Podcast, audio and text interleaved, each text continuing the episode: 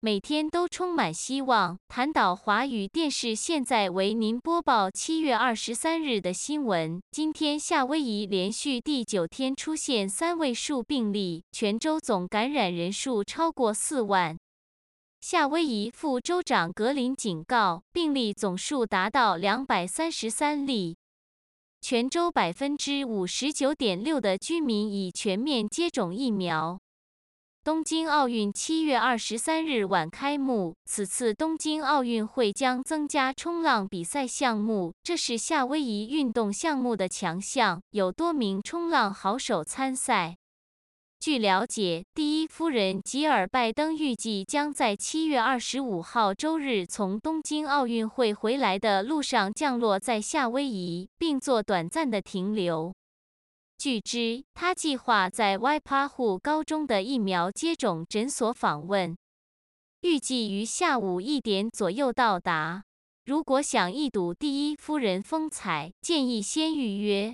网站连接请参考 tenbaoinc.com。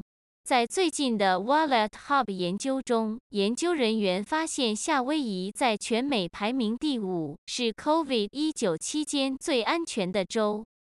该数据收集包括 COVID-19 传播率、阳性检测率、住院率和死亡率，以及符合条件的人群接种疫苗的比例。夏威夷排名接种率第二名，阳性检测率第十九名，住院率第十九位，死亡率第四位。赌城所在地的内华达州在疫情期间排名第四十八，是最不安全的州之一。夏威夷游客在他的社交媒体帖子疯传后道歉。抵达夏威夷后，洛佩兹 （Alexis Lopez） 在 Instagram 上发布了一条消息，声称一位朋友为他进行了测试，并且他在飞行时 COVID 呈阳性。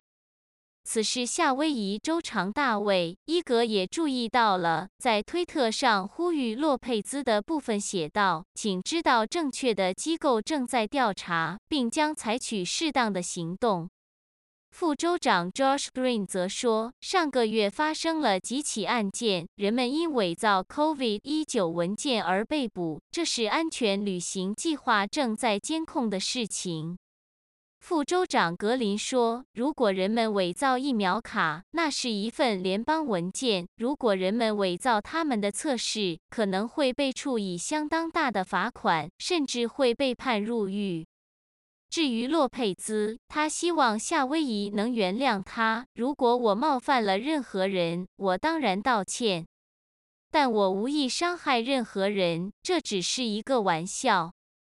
夏威夷州的安全旅行计划报告称，周五晚上预计将有超过三万七千人飞往这些岛屿。官员们建议乘客至少在航班起飞前两小时到达机场，如果要托运行李，更要增加额外时间。游客蜂拥而至夏威夷，让人们也开始讨论了话题：搬到夏威夷值得吗？引起了居民和游客的争论，请参考 tenbaoinc.com。与台湾连线刘思佳十四天的隔离经历，请听音频 https 冒号双斜杠 anchor 点 fm 斜杠 aloha 八零八。与澳大利亚老杜连线，谈谈郑州大水更新消息。请听音频：https: 冒号双斜杠 anchor 点 fm 斜杠 aloha 八零八。